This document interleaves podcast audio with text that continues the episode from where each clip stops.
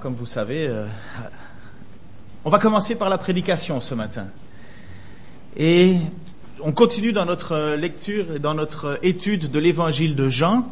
Et dans cet euh, évangile, nous avons vu la semaine passée le passage où il y avait Jésus qui guérissait un homme qui était malade depuis 38 ans et où il y avait justement cette, euh, tension entre le, le, le, la superstition euh, des gens pensaient qu'en en, se mettant dans une piscine d'eau, ils allaient être guéris et les gens attendaient, et cet homme-là justement attendait depuis 38 ans, et de, euh, il était en même temps triste parce que quand Jésus lui a posé cette question simple en disant veux-tu être guéri, il a dit j'aimerais bien, mais il n'y a personne qui se soucie de moi, il n'y a personne qui me prend pour me jeter dans l'eau, il n'y a personne qui veut m'aider. Et euh, en même temps, à peine le miracle fait, Jésus lui dit prends ta natte et marche. Donc prends ta paillasse, ton paillasson, l'endroit sur lequel tu dormais, prends-le et va-t'en, euh, marche, marche. Ce que tu n'as jamais pu faire, fais-le, marche. À peine sorti de cet endroit, cet homme qui vient et qui, part avec sa natte rencontre maintenant un clan de, religieux de l'époque, les pharisiens. Euh, un jour, je vous expliquerai euh, euh, comment se fait-il qu'on se retrouve avec des pharisiens, d'où ils sortent, quel est ce parti, parce que vous allez, il y a 400 ans entre le dernier livre qui est Malachie et oui, c'est Malachie, hein, je me trompe pas. Donc le, dernier livre de l'Ancien Testament, jusqu'à l'arrivée alors maintenant des Évangiles, il y a une période qu'on appelle intertestamentaire, donc entre les testaments, l'Ancien et le Nouveau. Et il y a 400 ans où il s'est passé pas mal de choses. Et les gens maintenant au pouvoir entre guillemets spirituel et religieux, qui en même temps euh, font des accommodements avec le euh, l'envahisseur qui est le romain, qui est, qui est l'empire romain. Les pharisiens sont maintenant l'autorité euh, euh, à Jérusalem. Ils voient cet homme et ils disent, tu n'as pas le droit de porter ta natte. Et cet homme lui dit, mais celui qui m'a guéri m'a dit, prends ta natte et marche. Et quand on lui pose la question, mais qui t'a guéri ou qui t'a donné cet ordre, l'homme ne le sait pas. Il dit, ben, je sais pas.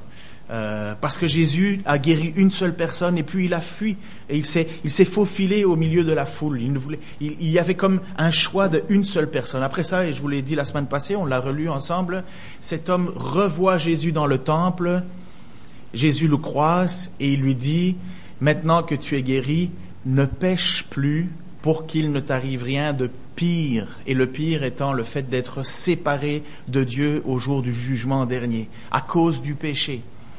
Et voilà, nous sommes alors maintenant dans cette continuité de l'histoire. On est au chapitre 5 de Jean, on est au verset 16, euh, 30, euh, non 16, pardon. Et euh, Jésus va rentrer maintenant en discussion avec les pharisiens. Et à ce moment-ci, c'est une étape dans l'histoire de Jean. À partir de ce moment-ci, les pharisiens veulent faire mourir Jésus. À partir de maintenant, jusqu'avant, il y avait, il y avait des actions, il y avait des choses qui se passaient, mais maintenant, ils, sont exaspérés, ils cherchent un moyen de le faire mourir, et on va voir. Pour comprendre ce texte, il y a trois clés, trois clés à, à, connaître, à avoir devant nous. La première, c'est de se souvenir que Jean, quand il écrit son évangile, il a un objectif. Il, désire écrire quelque chose, il désire nous communiquer quelque chose, et il va écrire donc son histoire dans le but de nous faire comprendre. La deuxième clé, c'est de se souvenir que rien n'a été écrit autrement que poussé par le Saint-Esprit. En réalité, oui, s'il y a des hommes qui écrivent bien, et si c'est bien Jean qui a écrit son évangile, c'est poussé par le Saint-Esprit qu'il le fait. C'est Dieu dicte euh, ce qu'il veut euh, qu'il soit transmis, nous soit transmis. Et la troisième, c'est de savoir c'est quoi exactement le sabbat. Qu'est-ce que le sabbat? Vous le savez, le but du livre de Jean, et je, le rappellerai à chaque fois qu'on continuera notre euh, lecture et notre étude, le but de Jean, c'est que ces choses ont été écrites, donc tout son évangile, ces choses ont été écrites afin que vous croyiez que Jésus est le Christ, le Fils de Dieu, et qu'en croyant, vous ayez la vie en son nom. C'est le but, c'est son objectif. Et toute l'histoire nous amène vers cela. La deuxième chose qu'on doit savoir, et même si c'est Jean qui écrit son évangile, il ne faut pas croire que Dieu ne s'occupe pas de la rédaction. Non, Dieu s'occupe vraiment de sa rédaction. Lorsque nous, ne connaissons que euh, deux endroits où Dieu écrit lui-même quelque chose. Le premier, endroit où Dieu a écrit de sa propre main, on va dire, ce sont les tables de la loi. Les tables de la loi que, Moïse a reçues au Sinaï, c'est Dieu qui les a gravés. Alors, il n'a pas gravé avec une main, on ne sait pas, mais on sait que c'est Dieu qui a fait en sorte que ça soit gravé. La deuxième endroit où on connaît un passage, c'est euh, lorsque euh, euh, sur le mur du roi Belsar, un drôle de nom, une main écrit sur le mur, peser, peser, secouer, compter. donc dans le sens où Dieu, par une main magique, écrit sur le, enfin magique, pour nous, c'est extraordinaire, pour Dieu, c'est normal, mais Dieu écrit sur le mur. Donc encore un autre endroit où on voit que Dieu lui-même écrit quelque chose. Un troisième passage, mais on ne sait absolument pas ce que c'était, c'est Jésus qui, qui, est en train d'écrire quelque chose dans le sable, mais euh, on n'a aucune trace de, de ce qui a été écrit. Donc, tout ce que nous savons qui vient de Dieu passe par les hommes. Dieu n'a pas écrit lui-même la Bible, Dieu ne l'a pas imprimé lui-même pour vous, mais Dieu est en arrière du processus. C'est ce que Pierre rapporte dans son écrit en 2 Pierre chapitre 1 versets 20 à 21. Il dit, vous savez avant tout qu'aucun message de prophète dans l'écriture ne relève d'une interprétation particulière. En effet, aucun message de prophète n'a jamais été apporté par une volonté humaine. C'est porté par l'Esprit Saint que des humains ont parlé de la part de Dieu. Donc nous avons déjà ces deux choses que nous devons savoir avant la lecture de ce passage et la compréhension de ce passage. Premièrement, c'est que Jean a écrit quelque chose pour nous faire comprendre que Jésus est le Fils de Dieu et qu'on ait la vie en son nom. La deuxième, c'est de savoir qu'en réalité, derrière Jean, c'est Dieu qui parle. C'est le Saint-Esprit qui écrit, qui nous transmet quelque chose. C'est important, juste pour se souvenir de cela, faire, pour la plupart d'entre nous, c'est évident, mais c'est bon de le rappeler. Et la troisième clé pour comprendre ce passage, c'est qu'est-ce que le sabbat? Qu'est-ce que le sabbat? Le sabbat, ça commence et c'est simplement un jour de repos. Normalement, je pense qu'aujourd'hui, dans une société dans laquelle on est, un jour de repos, c'est jamais mauvais. Vous savez que pour beaucoup, la vie commence le vendredi soir et se termine le lundi matin. Après ça, c'est l'esclavage, c'est le retour au boulot. Euh, vous connaissez ces chansons qui disent I don't know why I hate Monday. Je ne sais pas pourquoi je, je déteste le lundi. Et tout le monde sait pourquoi on déteste le lundi. Parce qu'on retourne au travail. Euh, il y a, euh, quand j'étais jeune, et peut-être euh, vous, c'est la même chose, peut-être le, vendredi, c'était la délivrance. C'est comme si le soleil était plus beau, c'est comme si la vie était plus belle, même la pluie est plus magnifique, bien qu'elle annonce mauvais jour, mais enfin on est content on se dit, waouh, wow, pour ceux qui ne travaillent pas le samedi et dimanche, hein, par exemple. Mais le septième jour, le sabbat, à l'origine, c'est ça, c'est la volonté de Dieu de faire en sorte que les gens se reposent. Ça a commencé où? Même pas dans les dix commandements. Le sabbat, si vous voulez, euh, et ceux qui prennent les notes, ça a commencé en Exode, chapitre 16, 23 à 30. C'est au moment où Dieu, donc le peuple sort d'Égypte et le peuple reçoit tous les jours de la manne. Tous les jours, il y a de la farine euh, qui tombe du ciel et d'écaille. Et tous les jours, pendant six jours de suite, la manne tombe et Dieu dit, vous ne pouvez en prendre qu'une fois, euh, vous pouvez en prendre que pour un jour. Si vous en prenez de trop, ça va pourrir. Si vous en prenez, par exemple, on est le jeudi, si vous en prenez pour le vendredi, non, ça va, enfin, non, ça tomberait pas parce que ce serait le, vous en prenez un, vous prenez juste pour votre ration journalière. Sauf la veille du sabbat. La veille du sabbat, Dieu dit, vous pourrez prendre une double ration et ça va pas pourrir. Vous pourrez prendre une double ration parce que le jour du sabbat, c'est le jour du repos. Vous ne prendrez, vous ne travaillerez pas. Je n'enverrai même pas de manne. Je n'en distribuerai pas. C'est le jour du repos. C'est le jour que l'Éternel a décidé que vous allez être en congé parce qu'il est bon que vous soyez au repos. Donc la loi n'est pas encore écrite à ce moment-là. C'est simplement la vie dans le désert d'un peuple qui est sorti d'Égypte et qui malheureusement ne fait pas ce que Dieu demande. Parce que évidemment Dieu a demandé de ne pas prendre de l'excédent pour la manne. évidemment le peuple a, fait l'inverse. Euh, enfin pas tout le peuple, mais une partie du peuple a décidé d'en prendre plus. Vous savez comment on est. Tant qu'il y en a, on en prend, on en prend, on en prend. Et puis après ça, Dieu, est fâché en disant, mais quand est-ce que vous allez m'obéir Ce peuple qui sortait de l'esclavage? Très vite, et d'ailleurs quand euh, Moïse monte sur la montagne du Sinaï, eh ben, le quatrième commandement, c'est le sabbat, le jour du repos. Tu as travaillé, du, et, et, et l'explication, c'est Dieu a créé le monde en six jours, le septième, il se reposa. J'ai même lu quelque chose d'assez euh, étonnant. Euh, en fait, il n'y a pas pour le septième jour vous savez, il y a eu un jour, un matin et une nuit, mais pour le septième jour, il n'y a pas de nuit. Ce n'est pas la fin. Nous sommes dans le repos de Dieu, quelque part. Dieu a créé le monde et maintenant Dieu profite et, jouit de sa création. Et euh, c'est ce qui se passe. Hein. Euh, euh, on, peut voir de façon assez simple que aujourd'hui l'humanité fonctionne, elle a été créée et maintenant Dieu jouit de ce travail ça, euh, je vous dirais que c'est pas mal de théologiens qui vont parfois un peu loin. Euh, moi, j'ai trouvé que l'image était belle. Dieu jouit de nous. Dieu prend plaisir en nous. Normalement. Bref, dans les dix commandements, à partir de ce moment-là, il y a une loi qui est donnée. Et cette loi ne peut pas être transgressée. D'ailleurs, il y a une condamnation pour le peuple. Condamnation de mort pour ceux qui ne respectent pas le sabbat. Alors, on peut se dire, c'est quand même fort de café que Dieu décide de faire mourir des gens qui veulent continuer à travailler. Mais il faut savoir ceci. C'est l'identité même du peuple de Dieu dont il est question.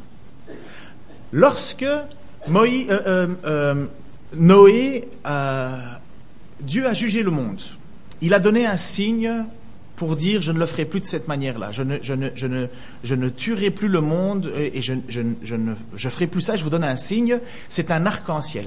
Au début de l'alliance, l'arc-en-ciel dans le ciel était un signe et une alliance entre Dieu et Noé. Par la suite, avec Abraham, un autre signe de l'alliance, le fait de faire partie du peuple de Dieu, c'était la circoncision. Est-ce que vous êtes clair avec ça? Vous vous souvenez l'arc-en-ciel? Vous vous souvenez que l'arc-en-ciel, c'est, Dieu qui a dit à Noé, je te donne un signe comme quoi je ne ferai plus mourir le monde de la même manière. Vous vous souvenez que l'alliance entre Abraham et, euh, et Dieu, c'est un signe qui représente la circoncision. Donc c'est pourquoi les Juifs se faisaient circoncire. C'était un signe d'appartenance à ce peuple. Et maintenant, le sabbat, la circoncision continue, le sabbat est une loi que Dieu donne à son peuple en disant, voici une règle qui identifie mon peuple. Le sixième jour, j'ai travaillé, j'ai fait tout mon ouvrage en six jours, le septième, je me repose. Alors vous, mon peuple, puisque vous tirez votre identité de moi, le, sixième, le septième jour, vous vous reposerez aussi. Et si vous ne le faites pas, vous êtes puni de mort. C'était très clair à l'époque. Hein. C'était euh, tu obéis ou tu obéis pas, mais il y avait directement des conséquences. pas toujours directement au, même moment, mais c'était une mort qui était assurée. Donc, quand quelqu'un ne respectait pas ça, il disait je me, je me contrefiche de ce que Dieu veut. Je me contrefiche que Dieu a une loi pour moi, pour mon peuple, pour son peuple. Je vis ma vie comme je veux. Je, je, je m'en fous. C'est ça l'idée. Et Dieu n'est pas d'accord avec cela, parce que c'est l'identité même du peuple. Après ça, on voit aussi, et c'est surtout ça le point, le sabbat, c'est un jour qui est consacré à l'éternel. C'est un jour de repos où les gens viennent pour euh, se, reconcentrer sur la volonté de Dieu. C'est un moment où on vient pour sanctifier le Seigneur, pour le remercier le Seigneur, pour le glorifier, pour l'honorer. C'est l'idée que les gens prennent un moment dans le brouhaha de la vie pour dire stop, on s'arrête et on revient à notre essentiel, à notre identité, qui nous sommes. Nous sommes le peuple qui s'arrête une fois par semaine pour rendre gloire à son Dieu. Et c'est ce que Dieu attend de nous. Voilà ce que le peuple juif devait obéir. Voilà pourquoi le sabbat existait. C'est pourquoi Jésus va dire à un certain moment à des gens qui viennent, il dit attention, c'est, l'homme n'a pas été fait pour le sabbat, c'est le sabbat qui a été fait pour l'homme. L'idée du sabbat, c'est l'idée que Dieu veut nous voir prendre plaisir en lui, arrêter notre quotidien pour stopper. Pour nous les chrétiens, pour nous les chrétiens, le dimanche, c'est notre sabbat. On pourrait décider un autre jour. Il n'y a pas une loi qui a dit que c'était le dimanche, mais voilà, il est, commun de faire en sorte que le dimanche, c'est le jour où la chrétienté a décidé d'arrêter. Euh, en général, là-dessus, même les athées ne sont pas fâchés. Hein. Euh, que les chrétiens par leur, leur conviction, font qu'il y ait un jour de congé, ils ne sont pas contre ça. Et le dimanche, c'est notre jour où nous consacrons un temps particulier à l'éternel. Ce n'est pas une heure et demie que nous devrions le faire, en fait, pour le chrétien, c'est perpétuel. Mais il y a un moment où on se réunit, on s'arrête, on prend le temps et on décide de se réunir. Célébrer Dieu, c'est sa volonté. C'est sa volonté que nous soyons ensemble. Et, il, faut, être honnête. Je suis bien sûr que parfois Dieu doit être attristé par notre manque de désir de le célébrer. ensemble. La volonté de Dieu, c'est que tout s'arrête depuis l'origine. Est-ce que vous pensez honnêtement que Dieu a besoin de se reposer? Je ne sais pas quelle est la marque de votre café, là, mais il faut changer. Hein. Il n'agit pas. Est-ce que vous pensez que Dieu a besoin de se reposer? Est-ce que vous pensez que Dieu s'arrête? Est-ce que vous imaginez Dieu dans un hamac en train de se balancer lentement en disant voilà j'ai travaillé six jours et maintenant le septième je me repose ça voudrait dire que Dieu ne regarde plus sa création n'intervient plus n'est plus n'a plus de compassion laisserait tout faire et, le, lundi matin se réveillerait en disant ouh ils ont mis la pagaille j'ai encore une ils ont encore encore une fois profité de mon congé non Dieu n'arrête pas mais Dieu nous montre un exemple. Vous, ma création, vous avez besoin de vous arrêter. Vous avez besoin de vous arrêter, pas pour vous arrêter, vous avez besoin de revenir à moi. Le dimanche matin, ça se prépare quand? Oui, moi, j'étais plus jeune, comme tout le monde, et euh, bien souvent, le dimanche matin, euh, je me disais, ouh, 10 heures, 10 heures. Mais qui a fait en sorte que le culte se fasse à 10 heures? Je ne peux pas sortir avec mes amis la veille? Oui, tu peux sortir avec mes amis la veille, mais il faut savoir que le lendemain, c'est le jour consacré à Dieu. Alors l'idée, c'est pas de devenir un moine et enfermer chez soi chaque samedi. C'est qu'il faut être intentionnel dans notre façon de faire les choses. Il faut être intentionnel. Qui a eu l'occasion dans sa jeunesse d'aller, par exemple, euh, dans un parc d'attractions avec, euh, avec ses parents, ou aller à la pêche, ou aller faire une activité qui, qui, ça faisait longtemps que vous étiez en préparation?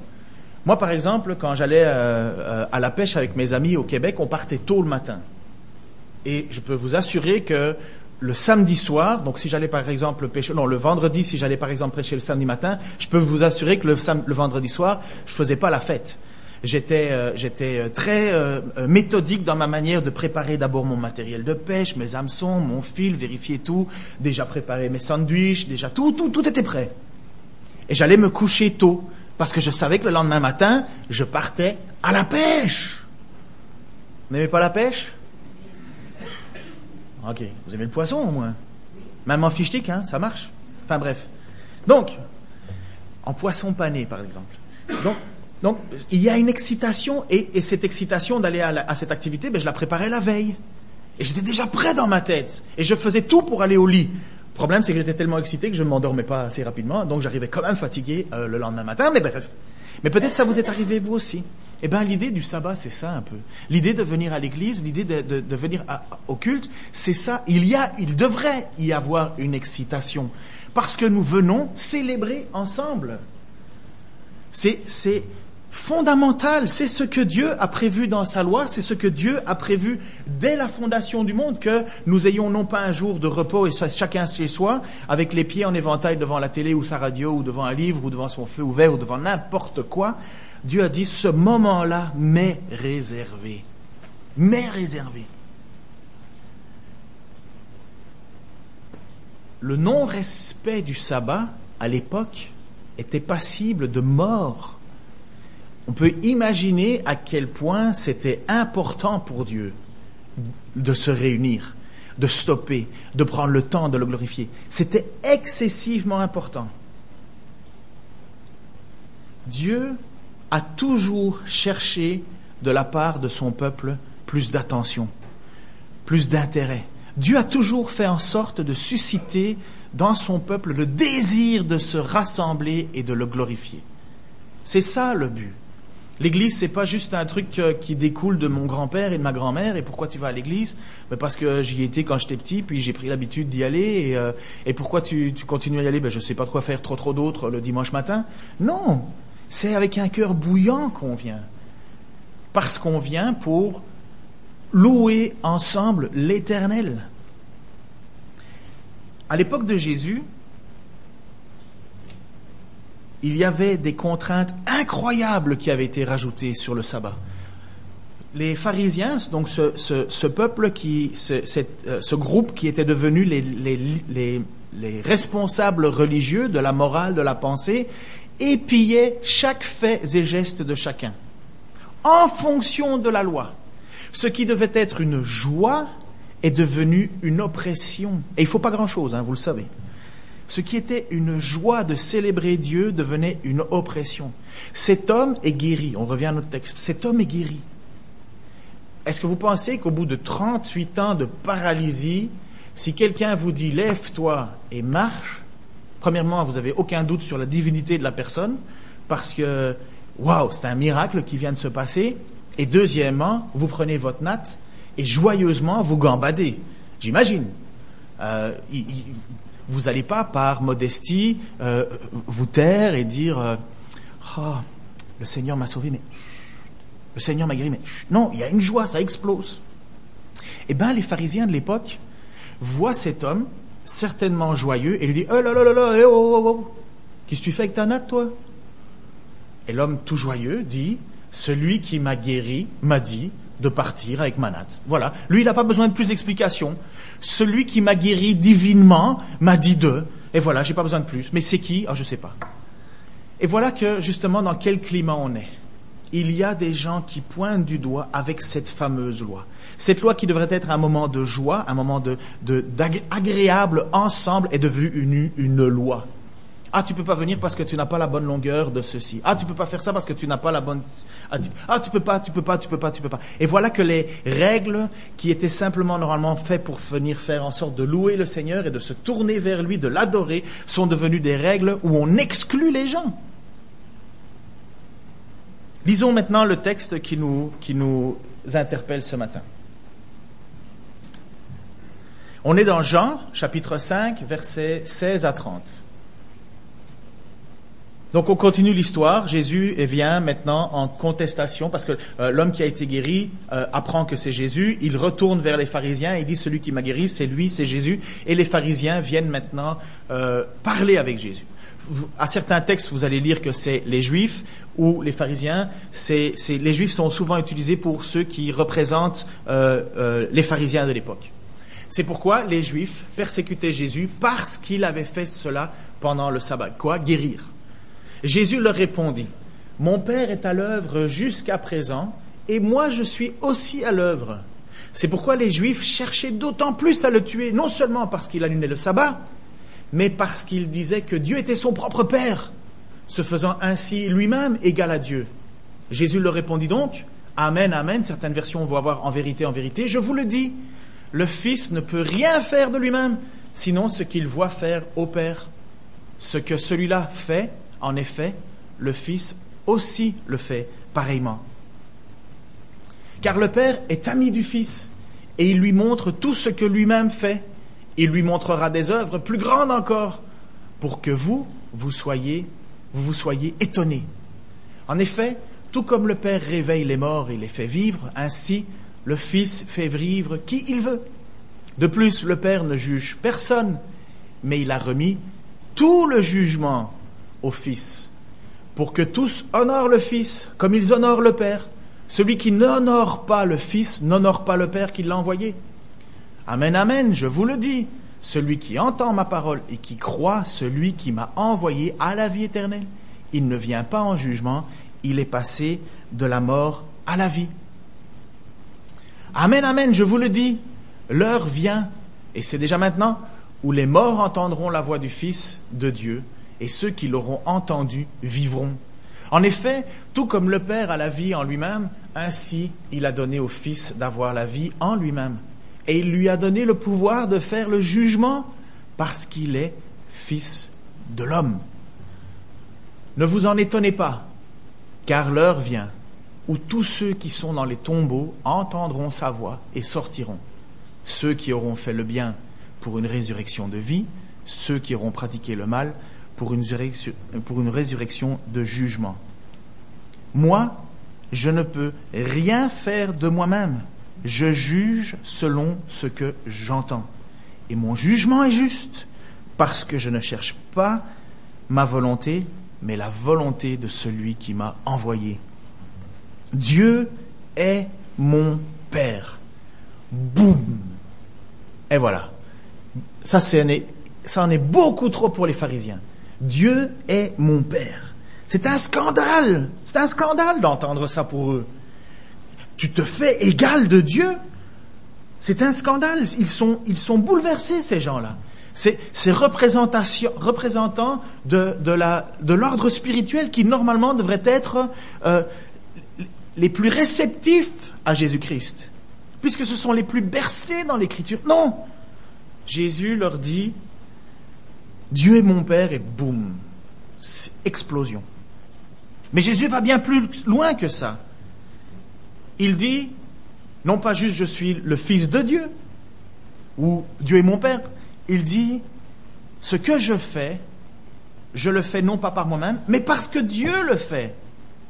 J'agis comme Dieu, sous-entendu, je suis Dieu. Vous voyez un paralytique, vous se levez, vous allez voir encore des choses plus extraordinaires se passer.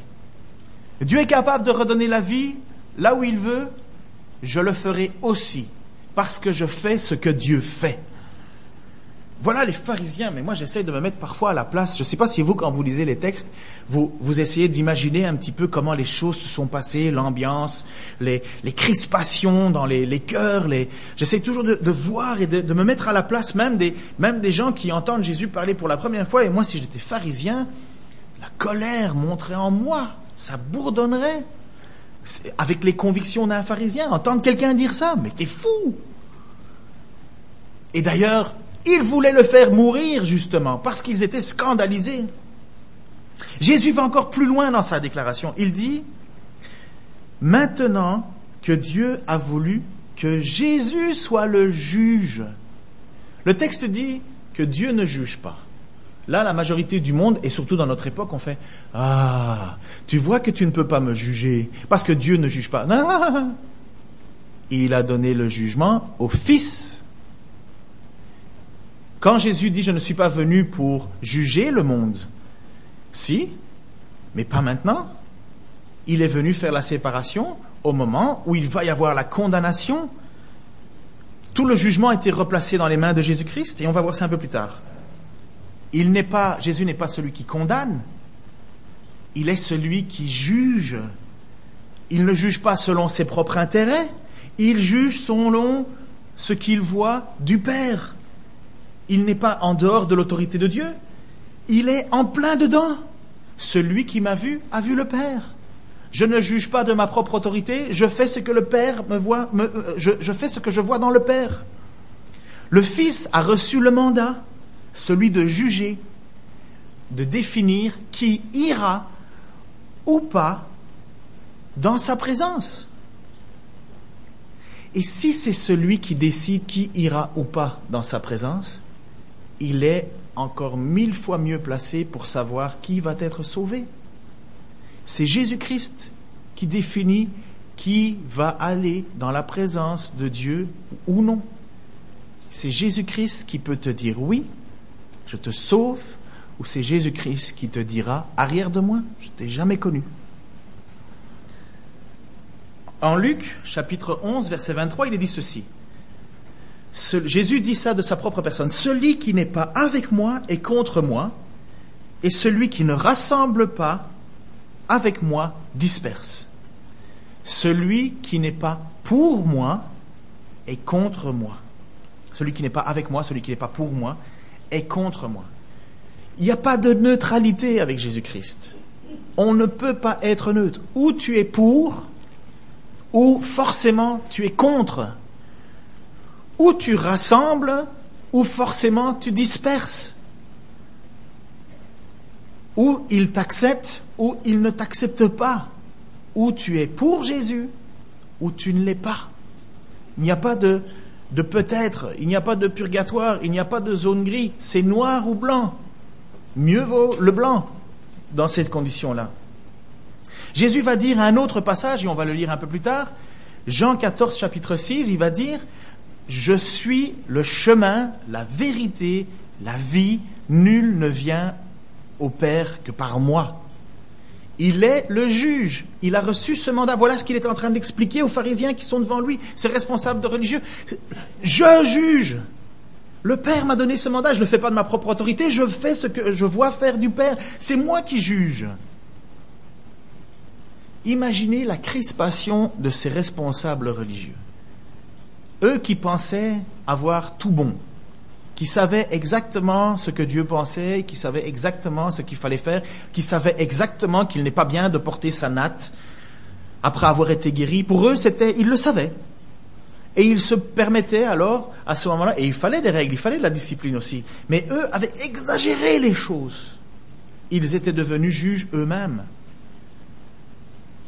Jésus va plus loin face à ces religieux qui sont, à mon avis, totalement bousculés dans leurs croyances. Là. Ils devaient être totalement crispés. Et Jésus va leur dire un petit truc de plus. Et je trouve ça quand même fort. Nous, on lit ça comme ça assez naturellement parce qu'aujourd'hui, on vit dans une société chrétienne. Mais 2000 ans avant, ce n'était pas comme ça. Et Jésus va leur dire tout simplement, celui qui ne m'honore pas, n'honore pas le Père. celui qui n'honore pas le Fils, n'honore pas le Père qui l'a envoyé. En fait, devant ces pharisiens, devant ces gens qui sont là pour essayer de lui dire ce qui est la bonne façon de penser, Jésus leur, dit, vous devriez, Jésus leur dit, vous devriez être occupés à m'honorer. Si vous honorez Dieu, vous devriez m'honorer moi. Mais qui est cet homme? Qui est cet homme pour les pharisiens devant eux? Mais qui est-il? Qui est-il? Ils, ne peuvent pas nier qu'il fait des miracles. Ils, voient bien qu'il y a quelque chose qui existe en cet homme. Mais qui est-il? Jésus est bien plus qu'un simple ambassadeur. Il est bien plus qu'un serviteur de Dieu. Parce que Dieu ne partage pas sa gloire. Vous savez cela, Dieu ne partage pas sa gloire. Ou bien Jésus est complètement fou, et je me mets à la place des pharisiens, c'est un sacrilège, c'est un blasphème, ou il est complètement fou de dire qu'il mérite l'honneur de Dieu. Celui qui ne m'honore pas n'honore pas le Père. Dieu ne partage pas sa gloire. Celui qui vole la gloire de Dieu est condamné. Et Jésus dit, si vous voulez honorer le Père, honorez-moi. Ou bien il est complètement fou, mégalomane, ou bien c'est vrai. Jésus va encore dire quelque chose d'un peu plus fort encore à ces, à ces, gens, qui, ces responsables qui doivent être, à mon avis, euh, à bout de souffle, étranglés certainement par leur colère. Jésus déclare qu'il détient le pouvoir de donner la vie éternelle. Non pas futur, mais dès maintenant. Il va déclarer Amen, Amen. Donc en vérité, en vérité, donc c'est pour vraiment insister, je vous le dis, celui qui entend ma parole et qui croit, celui qui m'a envoyé a la vie éternelle. Il ne vient pas en jugement, il est passé de la mort à la vie.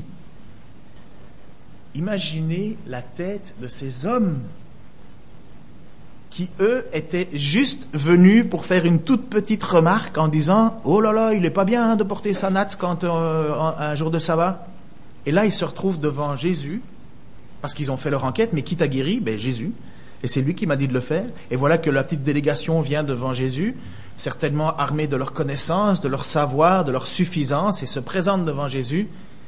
Et Jésus leur raconte tout cela. Mais c'est une folie. À partir de ce moment-là, ils cherchaient à faire mourir Jésus parce que c'était scandaleux selon eux. Mais à la fois, ils étaient bouleversés parce que les miracles, ils les voyaient quand même. Et c'est ce que, ce que Nicodème va dire à un certain moment. Personne ne peut faire des choses comme tu le fais. Nicodème, c'était un pharisien, un, un des gars qui faisait partie de cet ensemble. Personne ne peut faire ces choses si Dieu n'est pas avec lui. Et vous connaissez l'histoire, et de toute façon, on viendra plus tard. Oh non, on l'a même prêché. Et Jésus, Jésus lui dit, mais... Euh, Nicodème pose la question, mais comment est-ce qu'on fait pour avoir la vie éternelle? Et Jésus va dire à cet homme, mais tu es pharisien et tu ne sais même pas ces choses-là. Et voilà que Jésus est maintenant devant une délégation de pharisiens. Et eux qui voulaient juste faire respecter des petits règlements exagérés, humains, au-delà de l'écriture, quelque chose qui écrasait le peuple plutôt que de l'ouvrir, voilà qu'ils sont devant maintenant Jésus qui leur dit, si vous m'honorez pas, vous n'honorez pas Dieu. Et encore mieux, Amen, Amen, je vous le dis, celui qui entend ma parole et qui croit, celui qui m'a envoyé à la vie éternelle, il ne vient pas en jugement et il est passé de la mort à la vie un tremblement de terre. Avec un homme comme Jésus, pas de demi-mesure. Il faut qu'il meure. Il faut qu'il meure. Voilà ce qui est dans leur tête. Il faut qu'il meure. Il nous bouleverse. Il nous bouleverse dans nos habitudes, dans nos traditions, dans notre façon de vivre. Il, nous désarçonne. Le peuple le suit en plus. Les gens veulent et accourent vers Jésus parce qu'il fait des choses extraordinaires. Ah, faisons-le mourir. Faisons-le mourir. Il s'est fait égal à Dieu. Et Jésus en rajoute une couche. Moi, je ne peux rien faire de moi-même, je juge selon ce que j'entends, et mon jugement est juste parce que je ne cherche pas ma volonté, mais la volonté de celui qui m'a envoyé. Nous qui lisons ce texte, euh, on a un avantage hein, sur, ces personnes. On est avantagé, on, sait qui est Jésus. Mais eux, ils le découvrent. Nicodème avait une plus grande ouverture d'esprit, mais eux, ils découvrent qui est ce Jésus. Qui est cet homme? Qui est cet, cet homme qui fait tant de miracles? Et parfois, on se dit, en lisant l'Écriture, en disant, mais ils ont quand même, euh, ils sont pas vides d'esprit. Hein. On se dit, mais, si nous, nous étions à l'époque à côté de Jésus, directement, on aurait ouvert les yeux. Mais moi, je suis pas si sûr. On n'aurait peut-être pas tout compris à la question de qui est Jésus. Parce que Jésus se définit comme étant envoyé du Père, mais il est lui-même le Père. Et parfois les chrétiens et la chrétienté n'ont pas toujours tout compris au sujet de la Trinité. La Trinité qui est le Père, le Fils, le Saint-Esprit. Et quand Jésus dit je ne fais rien par moi-même, mais je fais ce que je vois faire du Père, c'est moi qui, le Père ne juge pas, mais c'est moi qui juge. Les gens se disent, mais il se fait l'égal de Dieu. Non, il ne se fait pas l'égal de Dieu. Il est Dieu. Mais il est en même temps à côté de Dieu. Il est l'envoyé de Dieu. Mais c'était pas facile. Philippe, non pas les deux dans notre salle, bien que ils auraient pu, hein. Mais Philippe a passé trois ans à côté de Jésus. Trois ans. Ou trois ans et demi, en fonction de ce qu'on peut comprendre pour les dates. mais environ entre trois et quatre ans, on va le dire comme ça. Il a marché à côté de Jésus. Et il n'avait pas compris cela. Qui était vraiment Jésus? Voici ce qui se passe. Donc il y a une discussion qui se passe entre Philippe et Jésus. Et Jésus parle aux apôtres. Il dit, si vous me connaissiez, je ne sais pas si j'ai le verset, oui, Jean 14, 7 à 11, si vous me connaissiez, vous connaîtriez aussi mon Père. Et dès maintenant, vous le connaissez et vous, l'avez vu. Donc Jésus parle à ses apôtres. On ne parle plus à des pharisiens, là. On parle à des gens acquis à la cause. Ils ne sont pas contre Jésus, mais ils ne savent pas encore vraiment définir qui est Jésus. Si vous me connaissiez, vous connaîtriez aussi mon Père. Et dès maintenant, vous le connaissez. Et vous l'avez vu. Et Philippe, après tant de temps passé à côté de lui, Seigneur, montre-nous le Père et cela nous suffit. Ben oui, montre-moi Dieu, ça me suffit. Moi, je dirais la même chose, hein, montre-moi Dieu, puis ça me suffit. Je pense que ma vie, elle est bouleversée à ce moment-là. Hein. Et Jésus lui dit, certainement avec beaucoup d'amour, de tendresse, il y a si longtemps que je suis avec vous, et tu ne m'as pas connu. Mais moi, je ne peux pas dire ça sans émotion. Hein. Imaginez-nous, imaginez-vous à la place de Philippe qui dit Ah, moi, mon désir, mon désir le plus profond, ce serait de voir Dieu. Et Jésus lui répond très amicalement, enfin, je le suppose Écoute, Philippe, ça fait tant de temps que je suis à côté de toi et tu ne m'as pas encore reconnu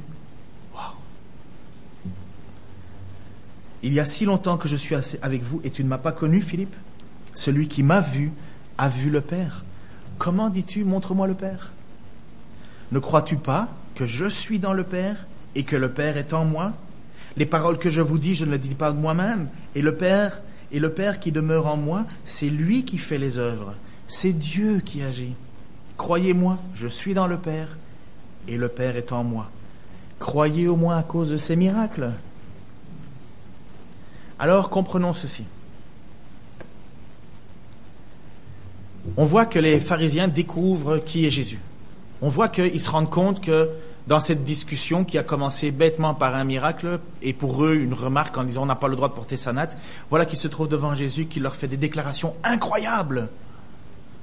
Jésus leur dit qu'il est le Fils de Dieu, qu'il est l'envoyé, qu'il a le pouvoir d'être, de juger, que c'est lui qui doit être honoré. Tout ça, c'est un bouleversement. Philippe ne l'avait pas compris trois ans après. Montre-moi le Père. Mais enfin, Philippe, ça fait tellement de temps que je suis avec toi. C'est parce que Jésus est Dieu. Et il est en même temps en dehors de Dieu. Mais il est Dieu. Il fait ce qu'il voit faire du Père et le Père euh, euh, accorde et fait en sorte que Jésus fasse ce qu'il demande. Jésus juge, Dieu condamne. Ils sont ensemble. C'est une unité. C'est parce que Jésus est Dieu. C'est parce que Jésus est dans le Père et que le Père est dans Jésus que Jésus peut guérir un paralytique. Que Jésus peut œuvrer un jour de sabbat. Parce qu'il va répondre aux pharisiens, mon Père est à l'œuvre tous les jours, moi aussi. C'est parce qu'il est Dieu et parce qu'il fait, parce qu'il est en Dieu et que Dieu est en lui qui peut se faire l'égal de Dieu. Jésus ne peut rien faire de sa propre initiative, seul. Il le fait avec Dieu. Il peut faire tout ce que Dieu fait. Il peut faire revenir de la mort à la vie. Il peut juger pour Dieu. Il peut recevoir les honneurs qui sont dus à Dieu. Si on écoute sa parole et si on fait confiance à ce Jésus, voilà ce qu'il est en train de dire à ces pharisiens, si vous écoutez ma parole et si vous me faites confiance, vous pourrez avoir la vie éternelle.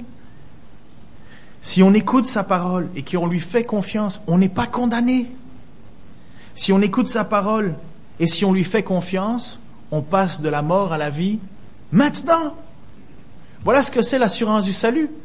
C'est que maintenant, je sais que je suis en vie éternellement avec Dieu. Je vais passer par la mort, la vieillesse. Jésus pareil, elle fait la même chose. Et Jésus est ressuscité. Et nous ressusciterons pour la gloire avec Dieu. Jésus est Dieu et il est à la fois soumis à Dieu. Voilà qui est Jésus. Voilà pourquoi les religieux sont scandalisés. Voilà pourquoi Philippe n'a pas compris. L'apôtre n'a pas compris. Parce que c'est grand, grand ce qu'on entend là. Voilà pourquoi encore autour de nous, des gens rejettent Jésus-Christ. Parce que c'est impensable que quelqu'un se dise qu'il est Dieu. Parce que c'est mégalomaniaque. Mais quand vous avez, ça vous est peut-être déjà arrivé, vous parlez avec quelqu'un et vous voyez qu'il est un peu à l'est. Et euh, un certain moment, dans sa phrase, il vous dit euh, Mais Dieu, c'est moi. Mais ça vous fait quoi, là? Eh, c'est arrivé encore il y a moins de deux mois ici. Je parlais avec quelqu'un, il dit Mais tu sais, Dieu, c'est moi. Mais dans ma tête, là, je regarde, je dis Mais. Il est fou. On ne peut pas dire autre chose, hein, de toute façon. Mais mettez-vous à la place des gens de l'époque. Celui qui ne m'honore pas n'honore pas le Père. Oui, mais Jésus, il fait des miracles. Il guérit des gens. Il prêche la parole. Il est né miraculeusement. Il a une connaissance de l'écriture qui dépasse. Vous savez, on a fêté Noël ensemble. Peut-être pas ensemble, mais on a fêté Noël. Et voilà ce que euh, euh, Matthieu dit dans, son évangile, chapitre 1, versets 22 à 3, 23. Tout cela arriva afin que s'accomplisse ce que le Seigneur avait annoncé par les prophètes. Voici la Vierge sera enceinte, elle enfantera un fils, et on lui donnera le nom d'Emmanuel, qui signifie Dieu avec nous. Jésus est Dieu avec nous. Alors maintenant, quand on va continuer à lire et à étudier l'évangile de Jean, n'oublions pas ce que j'ai dit. Les auteurs ont un objectif. Ils écrivent. Tout ceci a été écrit afin que vous croyiez que Jésus est le Fils de Dieu et qu'en croyant, vous ayez la vie éternelle. En même temps, c'est poussé par le Saint-Esprit que ces, que ces, ces, auteurs nous poussent. Donc ils veulent, ils veulent nous... C'est Dieu qui pousse derrière ces gens pour qu'ils écrivent. Jésus, jusqu'à présent, le texte nous a montré une, une, une, direction. Dans l'évangile de Jean, nous voyons une direction. Et maintenant, officiellement, Jésus se déclare être Dieu. Celui qui juge, celui qui reçoit les honneurs. Maintenant, dans nos vies. Et pour certains, ça fait longtemps que l'on vit. Mais c'est bon de se le rappeler. Lorsqu'on entend parler de Jésus, c'est, compréhensible d'arrêter de l'appeler le petit Jésus. Moi, ma mère, quand elle parle de Jésus ici, ah, le petit Jésus, c'est Dieu. On ne peut pas le définir comme le fils de Marie. C'est Dieu. On ne peut pas le définir comme un simple prophète. C'est Dieu. On ne peut pas définir Jésus autrement que ou il est Dieu, ou il est fou. Ou il est fou et il faut le faire mourir, comme les pharisiens le pensaient, ou il est Dieu et il faut lui faire confiance, parce qu'il a le pouvoir de nous donner la vie éternelle. J'ai le pouvoir de donner la vie. Sa parole a le pouvoir de nous sauver. Alors voilà, maintenant la suite de l'écriture, quand on, lira l'évangile de Jean ensemble et on étudiera, où on le croit, ou on ne le croit pas. Celui qui n'est pas pour moi est contre moi. Celui qui ne rassemble pas disperse. On ne peut plus être indifférent face à Jésus-Christ. Et voilà pourquoi aujourd'hui, ce matin encore, nous venons célébrer comme un sabbat Jésus-Christ. Voilà pourquoi Jésus, quelque part, il ne transgresse pas. Jésus n'a jamais péché. Jésus est Dieu. Dieu ne s'arrête pas le jour de sabbat à être bon, à être généreux. Il va dire ce que je vois, ce que mon Père fait, je le fais. Voilà pourquoi nous pouvons mettre toute notre confiance en Dieu, en Jésus-Christ, par la foi. Il est notre Sauveur.